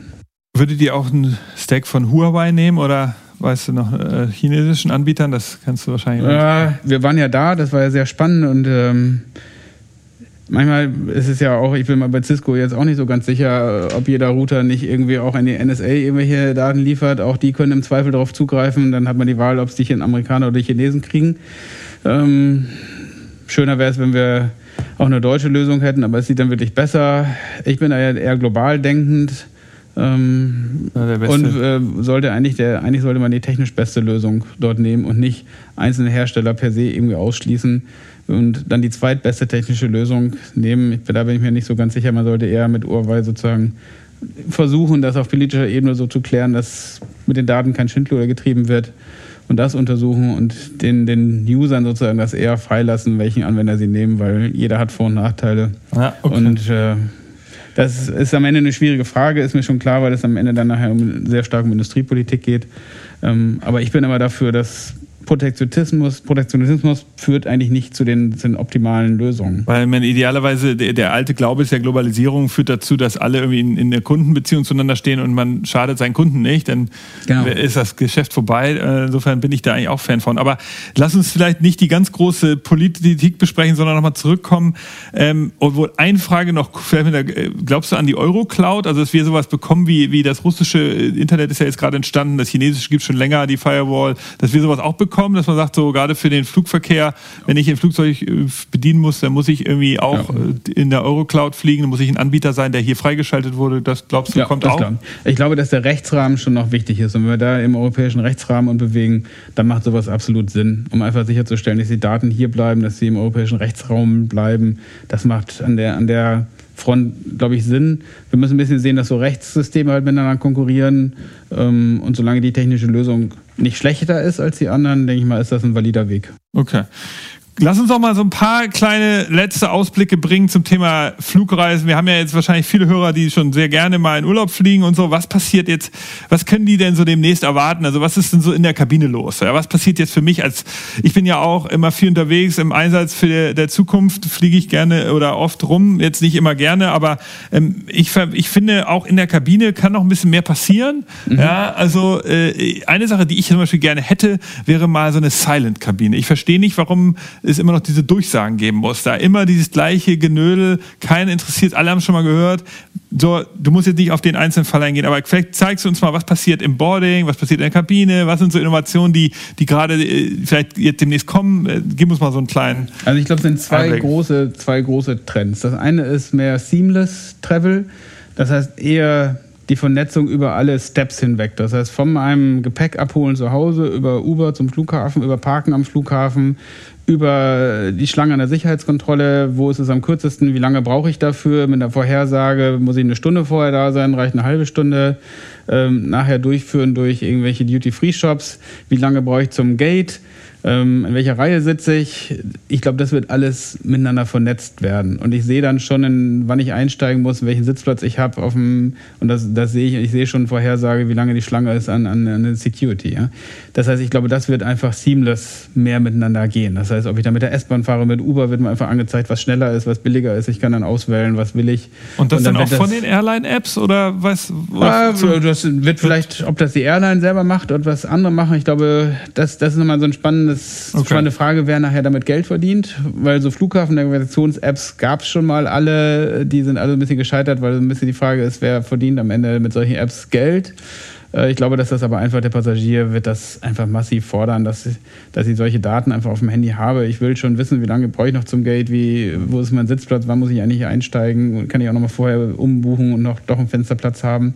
Ich glaube, da gibt's, da passieren, da sind Startups unterwegs, da sind auch Firmen wie SAP mit Big Data unterwegs, die ganze Flughafen sowieso unter Kontrolle haben oder unter Kontrolle, zumindest die Daten irgendwie verfügbar haben. Die wissen genau, das Gepäckband hat eine Störung, die sehen genau, wie viele Leute an jeder Sicherheitsschlange stehen das heißt, die Daten sind eigentlich da, die werden nur noch nicht richtig vernetzt. Und ich glaube, das ist aber ein, ein großer Trend, diese Vernetzung der, der Daten zu haben. Entpersonalisiert, das muss ja nicht, ich muss ja nicht wissen, dass Herr Meier in der Sicherheitsschlange steht. Ich weiß nur, da stehen an der 30 Leute und da ist ein, einer ausgefallen oder da ist ein technisches Fehler mit der Sicherheitskontrolle und ich muss das umdirigieren. Das ist alles möglich und das wird einfach problemloser, transparenter sein. Ja? Weil das, ich sehe das an mir selber. Ich habe sowieso die ganze Zeit irgendwie eine App auf und gucke, wie ich mit Uber da hinkomme. Dann, wenn es mir dann noch anzeigt, wie lange die Sicherheitsschlange ist, das ist ja Mehrwert für mich. Ja?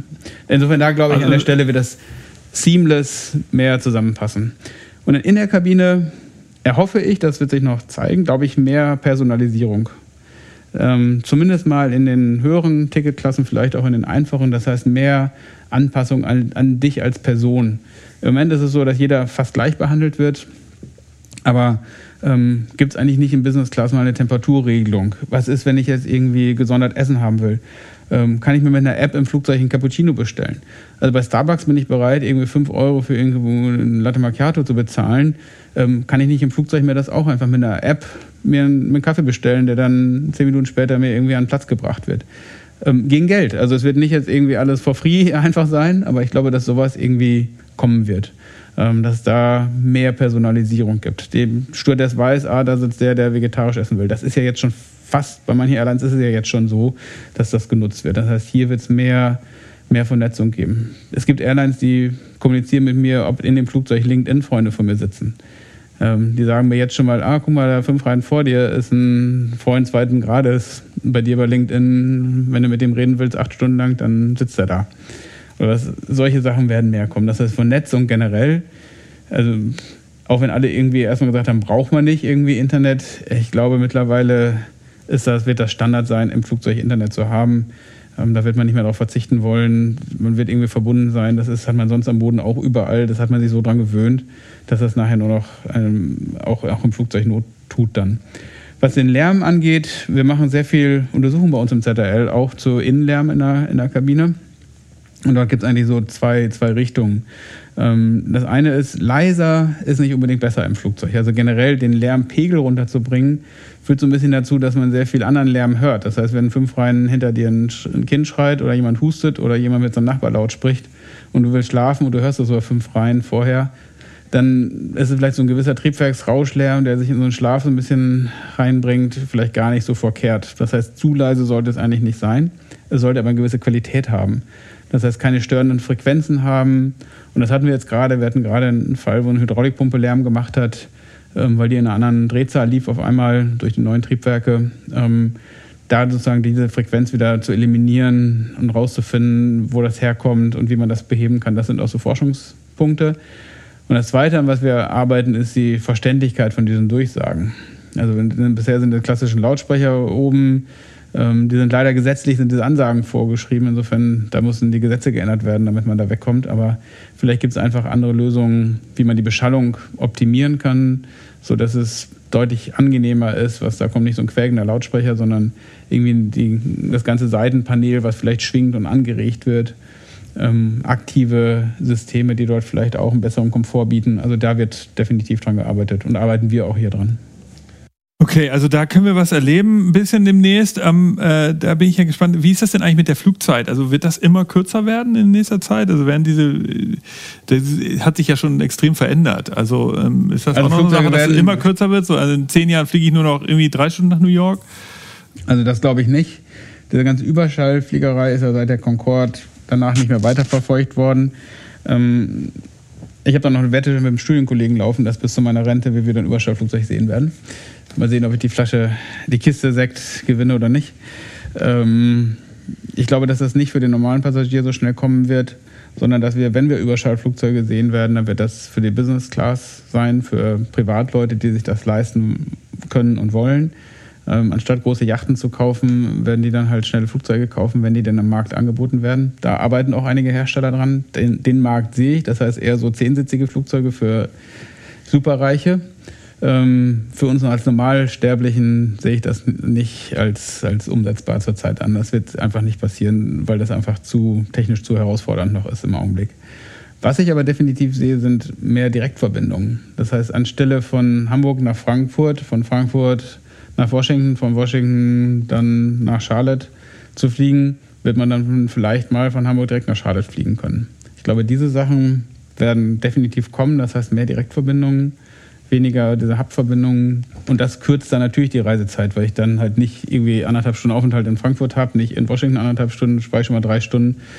Dann mit dem ganzen Tara äh, sozusagen Umwege zu fliegen, ähm, das wird hoffentlich wegfallen. Ähm, Ob es jetzt jede Flugverbindung sein wird oder nur noch ein Stop sozusagen, ist vielleicht nicht Hamburg-Charlotte, aber ich bin da schon mal froh, wenn wir wieder eine internationale Verbindung von Hamburg nach New York wieder hätten und von da aus dann weiter das heißt, diese Strecken sehe ich schon in, in Zukunft mehr Direktverbindungen. Wieso ist das so? Also, da also das ist einfach, der, der Trend ist einfach gekommen und das ist ja auch ein bisschen die A380-Misere. Das war die Wette zwischen Airbus und Boeing. Ähm, will man große Flugzeuge haben, die jetzt zwischen den großen Flughäfen fliegen und die großen Flughäfen werden gefeedet äh, von den kleinen Flug, Flughäfen. Sozusagen haben, Frankfurt ist so ein sehr große, da fliegt eine A380 und nach Frankfurt fliege ich halt mit einem kleinen Flugzeug. Ähm, da hat sich jetzt gezeigt, dass durch die neuen Flugzeugmodelle 787 und A350, dass die so sparsam geworden sind, dass sich diese Direktverbindungen lohnen. Das heißt, ich habe so einen geringen Spritverbrauch, ähm, dass sich das rentiert. Die Flugzeuge sind ein bisschen kleiner. Die haben halt nur so um die 300 Passagiere mit drin. 300, 350 Passagiere, 250 manchmal sogar nur. Ähm, und die sind dann so günstig im, im Betrieb, weil die so sparsam geworden sind, äh, dass sich solche Direktverbindungen lohnen. Ah, okay. Das heißt, es ist durch die, durch die technische Entwicklung von zwei Flugzeugtypen ist das möglich geworden, weil die so günstig fliegen, so wenig ähm, Sprit verbrauchen, so mit zwei Piloten günstig fliegen, sehr leicht sind, neue Materialien haben. Die fliegen so billig, so kostengünstig, dass das ein Passagier bereit ist zu bezahlen, solche Direktflüge möglich zu machen. Das heißt, ich anstatt mit einem Riesenflugzeug zu fliegen, weil das Problem für so eine neue Route ist immer, ich muss sie eigentlich einmal am Tag anbieten. Ansonsten funktioniert das nicht. Also wenn ich jetzt Hamburg, New York fliegen würde und das mache ich nur irgendwie Dienstags und Freitags, dann ist das zwar ganz nett, aber das wird irgendwie die Passagiere, die wollen ja nicht Dienstags fliegen, die wollen, wenn ich am Mittwoch einen Termin habe oder was weiß ich, wenn ich aber am Samstag Urlaub, dann nützt mir Freitag Flieger auch nichts. Ja? Ähm, das heißt, ich muss eigentlich so eine Flugverbindung täglich anbieten, damit sie valide wird. Also damit das eine richtig, es sei denn, ich mache jetzt Touristenbomber, aber wenn ich eine Linienverbindung habe, dann muss es täglich sein. Das heißt, ich muss eine gewisse Passagieranzahl haben, damit das funktioniert. Das heißt, ich muss irgendwie 200, 250 Passagiere haben, die jeden Tag von Hamburg nach New York fliegen wollen. Und dann muss ich sehen, dass ich das halt kostengünstig anbiete. Und das ist die Herausforderung. Bisher waren das halt größere Flugzeuge, die das, diese Strecken auch nur fliegen konnten und die überhaupt nur das geschafft haben. Und jetzt können halt kleinere Flugzeuge das effizient machen. Und das eröffnet diese neuen Flugverbindungen weil äh, die auch teilweise diese die die Effizienz äh, so gut ist, dass man eben mit kleineren mit zweistrahligen Maschinen fliegen kann. Ja. Und, und nicht mehr mit vierstrahligen genau. und, und dadurch kann sich kleinere Flugzeuge nehmen und so. Das ja. ist schon, schon Wahnsinn, was da passiert. Und der neue Trend ist, dass das neueste Produkt von Airbus ist die ADA21 XLR. Das ist mit den neuen Triebwerken, die sind so sparsam geworden, dass ich damit extreme Langstrecken, also extreme Strecken fliegen kann, die vorher gar nicht möglich waren. Also eigentlich durch den reduzierten Treibstoffverbrauch steigt die Reichweite von dem Flugzeug. Das heißt, früher ist das Flugzeug gar nicht von Hamburg nach New York fliegen können. Jetzt habe ich durch die neuen Triebwerke den Treibstoffverbrauch reduziert. Jetzt kann ich mit dem gleichen Sprit viel weiter fliegen. Auf einmal komme ich nochmal locker nach New York mit dem Flugzeug das heißt, ich kann mit einem ganz kleinen Flugzeug, mit der A321, die nur knapp 200 Passagiere hat, kann ich auf einmal diese Strecke bedienen. Also das ist so das Flugzeug, das vielleicht viele Leute kennen, das jetzt von Hamburg nach Frankfurt fliegt. Genau, das ist das. Genau. Und das kann jetzt mit den, das entwickelt gerade Airbus ähm, das kann demnächst dann auch solche, solche Strecken fliegen. Und das wird eine ganz neue Möglichkeit an, an Verbindungen eröffnen. Dieses Flugzeug ist gerade mega erfolgreich im Markt. Ähm, die Airlines stürzen sich gerade auf die 321 XLR, ähm, weil sie damit Strecken initiieren können, die vorher technisch nicht möglich waren. Ah, das ist, okay, das ist ja schon mal, also ich finde, das ist einer der vielleicht der wichtigsten Trends der, der nächsten Jahre, dass wir eben ähm, äh, viel mehr Service mhm. bekommen. Gerade so als leidige Hamburg-Bewohner, wir haben ja hier einen Flughafen, der relativ nah an der Stadt ist, nicht so wie in München, da fährt man eben so, ich sag mal, 20 Minuten, Viertelstunde hin, wenn man Glück hat. Das ist das Gute. Man kann also immer schnell hinfahren, aber man mhm. kommt halt nicht so schnell irgendwo dann hin. Man kommt dann nach, nach Mallorca und man kommt irgendwie auch nach London und man kommt irgendwie auch nach Moskau, aber man kommt äh, eigentlich dann nur noch nach Frankfurt und, und, und Düsseldorf und, und, und genau. München, das ist es.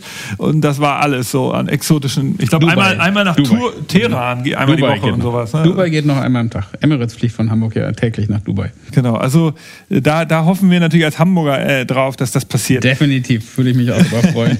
und vielleicht auch alle die Kollegen, die in Köln wohnen oder in, in ich weiß nicht, was, wo gibt es denn noch kleinere Flughäfen, in Leipzig oder so, vielleicht genau. da sind dann auch Städte, die ähm, so, Berlin, jetzt, Berlin vielleicht ja auch mal irgendwann. Berlin, ja, da soll ja jetzt eröffnet werden. Oh Gott, lass uns das Thema nicht heute besprechen. Nee, lieber nicht. Lass uns äh, eine Frage noch, die vielleicht noch interessant ist, eine kleine Anekdote. Wir haben jetzt gar nicht über Boeing groß gesprochen, aber doch interessant ist ja, dass die, äh, die diese Flugzeuge, diesen ähm, B äh, 737 Max, Max, die ja jetzt so gerade keine Flugerlaubnis hat, weil sie diese Abstürze verursacht hat, die wird ja trotzdem weiter produziert. Und der, der, du hast gesagt, die stehen jetzt da gerade äh, in Seattle. 400, äh, es stehen 400 Flugzeuge im Moment auf Parkplätzen rum, auf Flughäfen drumherum.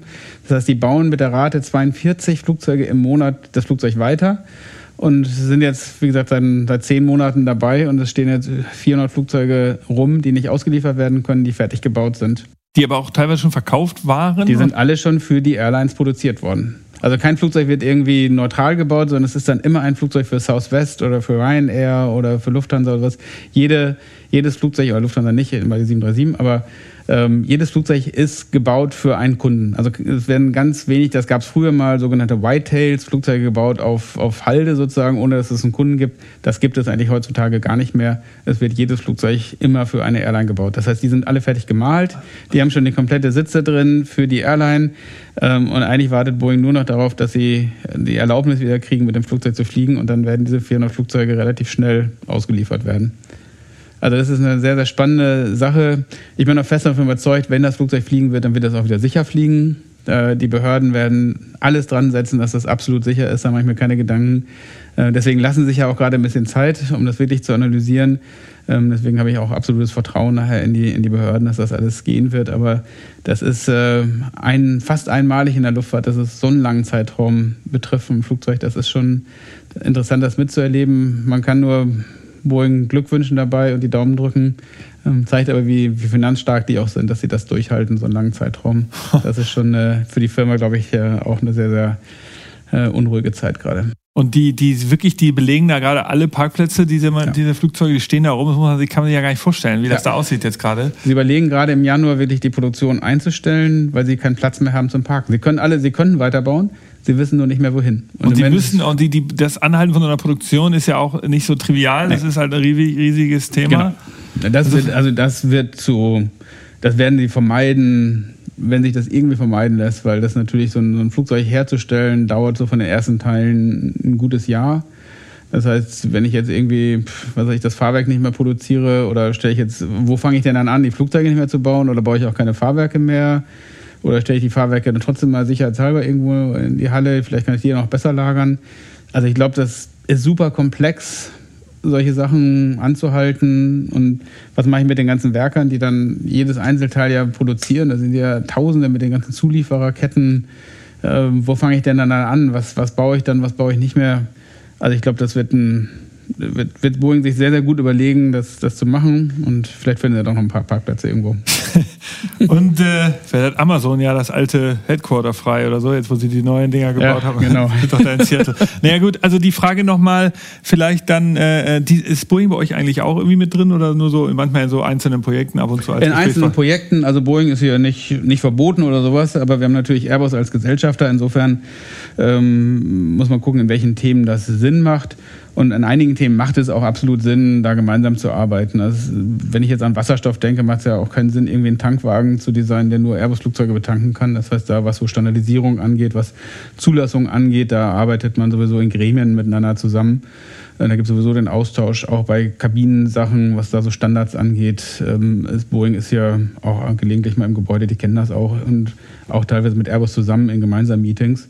Ähm, also das ist jetzt nicht so der, der, der absolute Konkurrent. Man muss ein bisschen sehen, welche Themen das betrifft. Ähm, die, die so ganz absolut highly competitive sind, sage ich immer so, die, wo ich durch Angucken Sachen klauen kann, die sind sowieso bei uns nicht richtig. Mhm. Also weil wir durch diese offene Architektur und diesen Austausch ähm, ja das sowieso fördern. Es, es gibt natürlich schon Themen, also alles, was militärisch ist zum Beispiel, geht bei uns eigentlich normalerweise nicht. Alles, was ähm, Airline-bezogenes Marketing angeht. Das heißt, irgendwie welche Farben Airlines haben, welche Sitze die jetzt genau haben, das würde man bei uns hier im Gebäude sowieso nicht finden. Also hier sind die Technologien und nicht die, nicht nachher dann, wenn ich was klauen kann, wenn ich jetzt das neueste Sitzmuster irgendwie sehe, was ist die Trendfarbe bei der und der Airline oder sowas, ja, das, das wird man bei uns nicht sehen. Das, dafür sind wir nicht der richtige Ort. Dazu gibt es ja auch nach wie vor noch die großen Heimatwerke von den, von den einzelnen Partnern hier. Das wird dann weiterhin an den Heimatwerken vertraulich gemacht. Das ist auch gut so. Okay, also das heißt vielleicht, äh, du, aber das heißt, ihr entwickelt euch auch weiter, ihr sucht auch Leute. Wir haben verstanden, ihr beschäftigt euch vor allen Dingen sozusagen mit der Produktion ähm, von, von, also der angewandten Flugzeugforschung. Das muss man halt nochmal genau nochmal ja. betonen, auch jetzt am Ende vom Podcast. Es geht eben nicht um die, äh, ihr, ihr baut nicht sozusagen die 3D-Drucker selbst, ihr baut nicht die, die Produktionsstraße, sondern ihr guckt euch an, was andere Hersteller auf der Welt da machen und äh, gebt dann Feedback und verbessert das sozusagen für die Flugzeugforschung. Ähm, ihr sucht gegebenenfalls auch mal Leute oder die, die ja. Leute, die bei euch Mieter sind, suchen Leute. Genau. Ähm, wir, also tendenziell sind das äh, Ingenieure, die ihr sucht, aber es sucht ja alles Mögliche, auch, auch, äh, auch Marketingmenschen oder äh, ist das so die ganze Bandbreite? Was, was ist? Ja, wir suchen schon relativ fokussiert auf Ingenieure. Ähm, haben natürlich immer mal auch mal ein paar Stellen offen in, in, Randbereichen. Wir machen natürlich sehr viel Events hier auch, wir machen sehr viel Marketing und machen hier auch unsere, unsere Innovation Days, die jetzt wieder kommen, also große, große Events. Ähm, da sind wir eigentlich ganz gut aufgestellt. Insofern suchen wir im Moment hauptsächlich Ingenieure. Eigentlich clever. Und dann auch äh, clever Luftfahrt?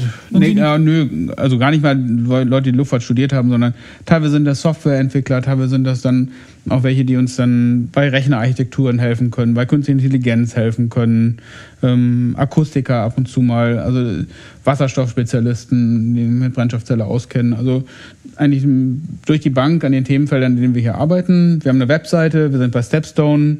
Ähm, das heißt, da kann man sich informieren. Wir haben da gerade im Moment eine ganze Menge Stellen draußen. Ähm, da kann sich jeder informieren. Weil ihr postet auch die Stellen von den äh, Mietern oder den, den äh, Gesellschaften? Es gibt erstmal die eigenen, die für die ZL GmbH. Okay. Und bei den anderen muss man ein bisschen dann gucken, ob dann da muss man auf den Webseiten der Firmen dann gucken. Ja, oder kann auch mal uns ansprechen, wenn es dann da ähm, besondere Wünsche gibt. Natürlich wissen wir ein bisschen, wer wo mal was sucht. Ähm, das, okay. Oder mal ein Praktikum oder sowas. Das kann man manchmal vermitteln, ähm, wenn wir davon erfahren, was dort von unserem Partner gewünscht wird. Nochmal eine Sache, die äh, der Werker, der so ein Flugzeug baut, ne, der hat so einen Roboter, da war ja ein Beispiel von dir, dass der dann so Roboter bekommt, die dann so eine Sensoren eingebaut haben. Mhm. Gibt es dann noch, noch ein anderes vielleicht, damit noch mal so ein, so ein typisches Produktions... Ja, also wir haben also das, das Spannende ist, dass wir mit den Werkern hier zusammen Sachen entwickeln. Das heißt, es ist nicht so, man entwickelt irgendwo auf der grünen Wiese was und dann wird das irgendwie eingeführt und das frisst oder stirbt sozusagen, sondern hier machen wir mit Betriebsräten, mit den Werkern, ähm, die entwickeln wir die Sachen hier gemeinsam, machen sie auch reif. Das heißt, wir machen nur die Sachen, die, die nachher auch eine Akzeptanz haben. Das ist schon mal ganz spannend, weil wir hier so, so, so, so ein ja, unsere Hallenflächen sind sozusagen so ein, so ein Pre-Assembly, so wo man Sachen auch mal ausprobieren kann, wo es nicht sozusagen gleich ans harte Objekt geht, sondern wo man halt mal Sachen testen kann.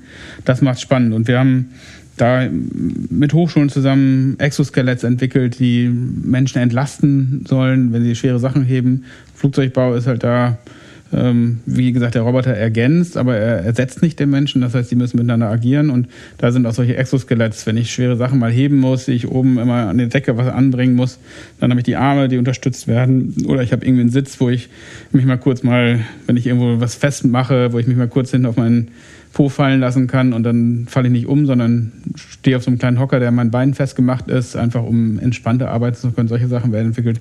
Und eine ganz einfache Lösung die auch hier einfach so entstanden ist. Die Werker war immer zu heiß im Flugzeug. Und dann also ist beim eine Bauen. Beim Bauen, ja, weil es warm im, im, Sommer da ist. Und dann haben sie einfach hier so eine Jacke entwickelt mit Druckluftschlauch. Äh, Druckluft ist sowieso im Flugzeug da, die geht da einfach durch die Jacke durch, bläst ein bisschen Luft raus und es ist total einfach. Nichts Hightech, total Low-Tech, aber effektiv. Okay, und äh, äh, cool. Also danke, dass du uns da einen Einblick gegeben hast. Vielleicht kannst du noch eine letzte Story erzählen, die du mir auch erzählt hast, die ich auch interessant finde. So eine persönliche Sache von dir ist ja, dass du die äh, diese Sicherheitskontrollen nicht magst. Ja, also als eigener, wenn du mal ins Flugzeug äh, steigen musst, das war mir auch nicht so klar. Ich mag die auch nicht, weil ich da mal so einfach warten muss und das nervt und immer irgendwelche blöden Kontrollen da sind, die die aber du hast mir das dann erklärt. Äh, vielleicht erklärst du nochmal unseren Hörern, was, warum du das für nicht so besonders sinnvoll hältst. Also das ist halt so, ein Trend, diese ständigen Kontrollen irgendwo, dass man immer irgendwie angegrabbelt wird. Ähm, ob das jetzt im Fußballstadion oder irgendwo in, in, in Sicherheitskontrollen ist. Und ich finde, das ist nur so eine Proforma-Sache, um die Menschen zu beruhigen, weil letztendlich, wenn es Hardcore-Leute gibt, die das, äh, die da was reinbringen wollen, ich glaube, dann findet jeder da Mittel und Wege, wie das auch geht. Ähm, das heißt, es ist irgendwie so ein so eine gefühlte Sicherheit. Es geht eigentlich nur darum, die Bevölkerung irgendwie so in Sicherheit zu wiegen und denen sozusagen so ein Gefühl zu vermitteln, dass das alles ganz sicher ist. Und ich glaube, faktisch ähm, weiß jeder äh, Tricks und Kniffe, wie man Sachen da durchkriegen würde. Ähm, ich glaube, das hat jeder irgendwie auch schon mal beim was ich, Fußballstadion gemacht, wie er eine Flasche Bier reingekriegt hat oder Pyrotechnik. Obwohl es verboten ist, hat man im Fußballstadion noch immer wieder Pyrotechnik. Also irgendwie muss es ja reingekommen sein. Das heißt, es ist so ein bisschen gefühlte Sicherheit, die, die so irgendwie der Bevölkerung das suggerieren soll, dass es sicher ist. Das ist so ein bisschen, was ich mein persönliches Problem damit habe, dass es nicht, äh, dass ja letztendlich nicht konsequent ganz ist. Und damit macht man sich aber sehr, sehr viele Scherereien und, ähm, also du könntest jetzt nicht wirklich da hingehen und sagen, wir, wir als ZRL und Airbus, wir tun es jetzt zusammen und sagen, wir müssen das abschaffen, weil das sei politisch, wäre das wahrscheinlich schwierig, ne? Ich glaube auch, ja. okay, na gut, also ich, äh, interessant, ich dachte, das sei wirklich total sicher. Na gut, also ähm, äh, ich finde... Es ist wahrscheinlich, also formal muss man es wahrscheinlich so sagen, dass es ganz sicher ist, aber ich habe da meine persönlichen... Ja, ja, ist ja, auch, ist ja auch völlig okay.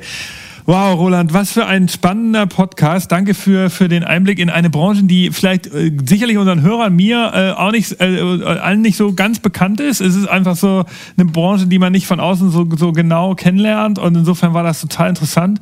Auch interessant war natürlich das Thema äh, Innovation. Gerade so, was wir diskutiert haben. Es geht um einfach um, um, um Treffen. Es geht im Endeffekt doch um People-Business. Also um Neues zu erschaffen, kann ich nicht zwei AIs nebeneinander laufen lassen. Ich muss einfach mal ein Grillfest machen. Und ja und, äh, und muss Leute dazu bringen, miteinander zu reden. Äh, also insofern unglaublich spannend. Ähm, äh, vielen Dank, dass du uns so viel Einblick gegeben hast. Ich, ich bin gespannt, was kommt.